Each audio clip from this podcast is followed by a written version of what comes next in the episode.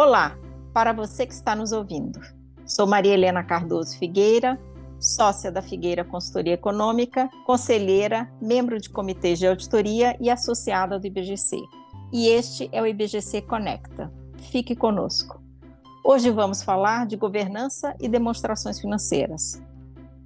A criação de valor para uma empresa é um processo complexo que envolve diversos mecanismos de governança. Neste contexto, as demonstrações financeiras são um requerimento obrigatório e uma ferramenta estratégica, apresentando o status da empresa, comunicando seu desempenho e direção futura para o mercado. Ao utilizar as demonstrações financeiras como meio de comunicação, a empresa fortalece sua posição, fornecendo informações transparentes e acessíveis aos investidores, analistas e demais stakeholders. Neste IBGC Conecta, recebemos Gui Andrade, sócio da Magalhães Andrade Auditores Independentes, conselheiro e membro do Comitê de Nomeações do SSSB do PIOB, para falar sobre governança e demonstrações financeiras. Eu e Gui também coordenamos o curso de Comitê de Auditoria oferecido pelo IBGC. Olá, Gui, seja muito bem-vindo. É um prazer recebê-lo aqui hoje.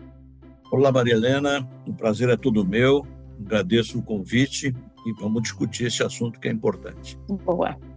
Gui, no atual cenário, caracterizado pela busca por valor, integridade e transparência, quais são as expectativas em relação à governança para uma demonstração financeira de alta qualidade? Bom, Maria Helena, vamos conversar aqui sobre o fechamento de 2023, né? E a gente vem, a gente de recentes casos de erros contábeis e fraudes na, na, na, contabilidade, e esses dois problemas acenderam o sinal de atenção no painel dos conselhos de administração, dos comitês de auditoria eh, e da própria controladoria, naquilo que diz respeito à preparação das demonstrações para esse final de 2023. E se, por um lado, os cuidados aumentaram tanto por parte das empresas e dos comitês de auditoria, quanto por parte dos auditores independentes, por outro, ainda há o risco que persiste de ambientes de controles não tão robustos. As pressões por desempenho melhor, a pressa e a escassez de recursos, eh, normalmente vão impactar no, nessa área de back-office. Os erros ou as fraudes nas demonstrações contábeis, como aqueles que vimos nos últimos anos, eles são difíceis de se identificar. Portanto, a gente tem que ficar bastante atento a esses problemas. Além disso, Maria Helena, há o risco de manipulação das informações dentro da estrutura das normas de contabilidade, os julgamentos que, que estendem os limites das normas, por exemplo. É, então, há preocupações que a gente precisa estar atento, se relacionam ao reconhecimento agressivo de receitas, é, capitalização indevida de despesas, melhoria do fluxo de caixa, redução do passivo e de manipulação em geral. Né? O processo de fechamento contábil não é trivial, você sabe bem disso. E se, por um lado, os sistemas são integrados e a maior parte dos registros contábeis são hoje automatizados, por outro lado, algumas vezes há erros de interpretação na origem da operação. Uh, outras vezes há operações novas, sem pré-definição de critérios contábeis. E isso tudo acaba gerando contas com saldos equivocados. A qualidade da informação contábil original, evidentemente, vai sempre depender do orçamento que a empresa dedica à controladoria. Gui, excelentes pontos que você levantou e, e a questão de não ser um processo trivial também é, é, é importante, é importante destaque aí. Gostei, gostei, muito bom caminhando aqui, em termos de boas práticas de governança e qualidade das informações, quais ou quem são os principais atores é, nesse processo de elaboração e divulgação das demonstrações financeiras? Bom, o primeiro ator relevante é, sem dúvida alguma, a controladoria. O pessoal envolvido nela precisa estar à altura dos riscos eh, existentes e da própria complexidade que aquele negócio apresenta. Esse pessoal precisa estar atualizado com relação às novas contábeis, que, que evoluem com o tempo, elas são alteradas, então é um processo contínuo de aprendizagem, é, de modo a evitar esse tipo de risco de interpretação equivocada. O comitê de auditoria precisa estar também em constante contato com essa área de, de, de controladoria para poder antecipar eventuais problemas. O trabalho da controladoria envolve parametrização dos sistemas, análise dos números, o julgamento de algumas operações, a conciliação das contas, a consolidação dos saldos, o preparo do conjunto de informações, o que inclui, evidentemente, notas explicativas claras e objetivas. Outro ator muito relevante nesse processo é o auditor independente. É, o relacionamento do comitê de auditoria com os auditores independentes precisa ser muito próximo. Né? O comitê precisa ser um ponto de apoio para o auditor independente. O auditor deve usar o comitê a seu favor. Nesse sentido, a gente vê, a gente acha que o comitê deve discutir com o auditor independente os principais riscos de erros contábeis identificados e o comitê deve procurar tratar junto à administração esses riscos que foram identificados, de maneira a, a reduzi-los. Também a percepção de riscos contábeis que o comitê tem deve ser compartilhada com o auditor independente, de modo a, a que ele complemente a sua visão e a sua estratégia para enfrentar uh, esses riscos. Nós não podemos esquecer uh, dos julgamentos que são exercidos na valorização de ativos e passivos desde as contingências até os testes de impairment, por exemplo. Né? É, temos que ter um olhar atento e uma discussão profunda sobre os parâmetros que guiaram a administração nos seus julgamentos. E, eu, é, e isso a gente tem que discutir com o auditor independente e arguí-los né, se eles se sentem é, tranquilos com, com, com esse processo escolhido pela administração. É, um terceiro ator relevante, que eu julgo, é, é, o auditor interno. A gente precisa reconhecer que a auditoria interna tem um papel que pode ajudar na melhoria dos processos contábeis, começando, por exemplo, pelo acompanhamento dos inventários físicos, identificando eventuais melhorias nesses processos de controle de estoques, desde as compras até a sua adequada movimentação no processo produtivo.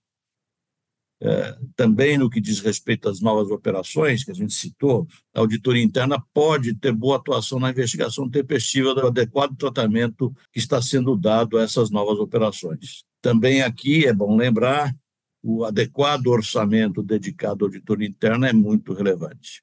E o último ator que me vem à cabeça aqui nesse processo é o Conselho de Administração. O Conselho precisa estar confortável com as conclusões que o comitê vai chegar na sua supervisão desse processo. E a melhor maneira para que o conselho fique confortável é um acompanhamento constante desse processo. Então, o reporte constante do comitê ao conselho sobre o seu trabalho vai auxiliar o conselho na sua conclusão final. Nesse processo, o comitê deve levar para o conselho as suas preocupações, as soluções que vislumbrou e o Conselho pode interferir positivamente eh, se, se, algum problema surgir. Um, um, último ator importante que precisamos incluir é o Conselho Fiscal. Toda essa preocupação que a gente relatou para os atores anteriores também cabe ao Conselho Fiscal. O Conselho Fiscal tem que cuidar da sua agenda esse ano para atentar para esses riscos que estão aqui discutidos.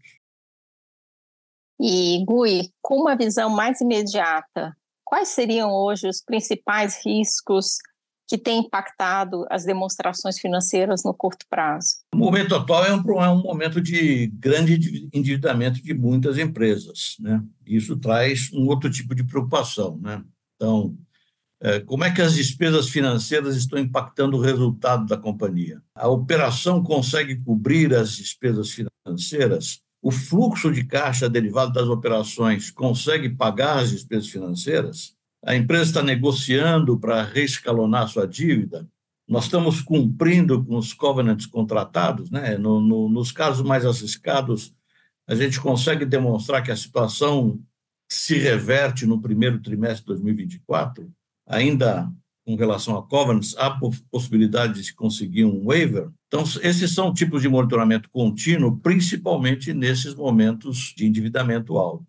Mas a gente tem que estar atento também, porque se, por um lado, algumas empresas revisar os seus processos, os seus controles e as suas conciliações. Por outro, os investidores estão com a regra mais elevada e poderão estar mais atentos a certos índices e rubricas das demonstrações financeiras. Até por essa razão, e pela grande preocupação do mercado, aumentam os riscos de responsabilização dos administradores se esses problemas vierem a ocorrer. Boa, boa. Esse é um risco realmente que está muito presente. E aí, olhando para o futuro, e considerando que a gente tem visto aí de mudanças regulatórias, demanda de alguns investidores, principalmente fundos, e os desafios de mercado, quais são as novas questões que devem ser administradas agora na preparação médio e longo prazo das demonstrações financeiras, Gui?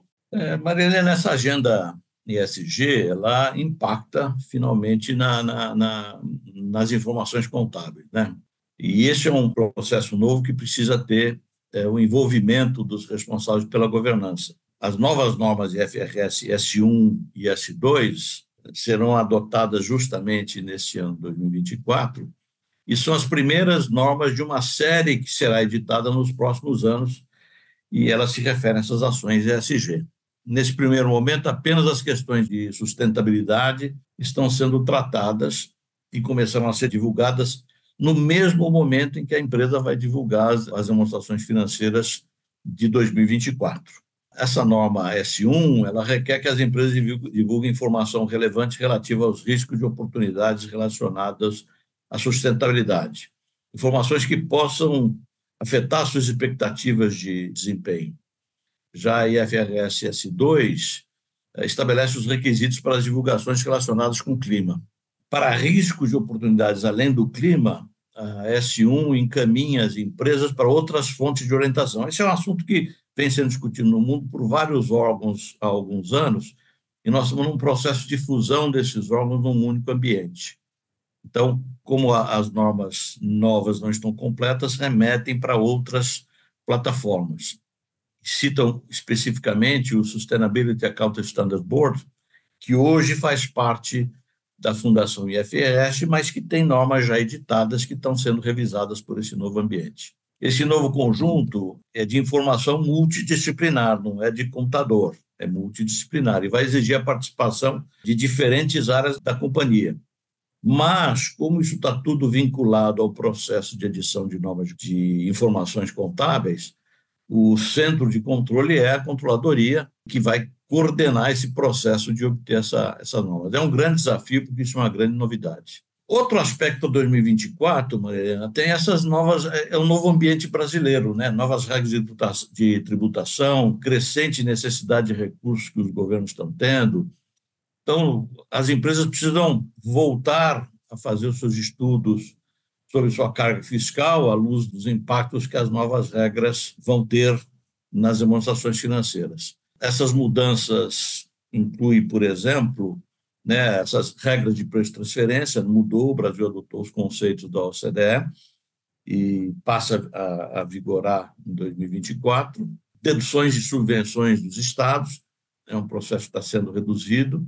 As limitações de utilização de créditos fiscais, esses novos conceitos que possivelmente vão gerar demandas nos tribunais as regras de voto no CARF, que mudam todo o cenário, possivelmente com as empresas perdendo na primeira instância e tendo que desembolsar com depósitos judiciais, e a própria reforma tributária, que é um, é um pacote enorme de, de mudanças importantes. Essas mudanças têm diferentes prazos para início de vigência, mas algumas já são aplicadas a partir de 2024, e está claro que todas as empresas terão desafios do ponto de vista estratégico mas também, evidentemente, do ponto de vista contábil, e que vão demandar novas avaliações de mensuração de certos ativos e passivos. Eu acho que, neste momento, são esses os desafios para frente, Marilena. Muito bom, Gui. Os desafios são grandes. A tua lista é extensa e trabalhosa, né? Então, acho que vai demandar não só essa questão de reapurar saldos, mas uma parte de sistemas também, de implantação de novos sistemas e de novos processos, bastante grande e que são, são processos caros e, e que demandam bastante das áreas. Bom, Gui, muito bom. Os desafios são grandes, quero te agradecer, muitíssimo obrigada pela participação, por essa mais essa parceria aqui. Marilena, muito obrigado, eu que agradeço, estou à disposição. Um abraço.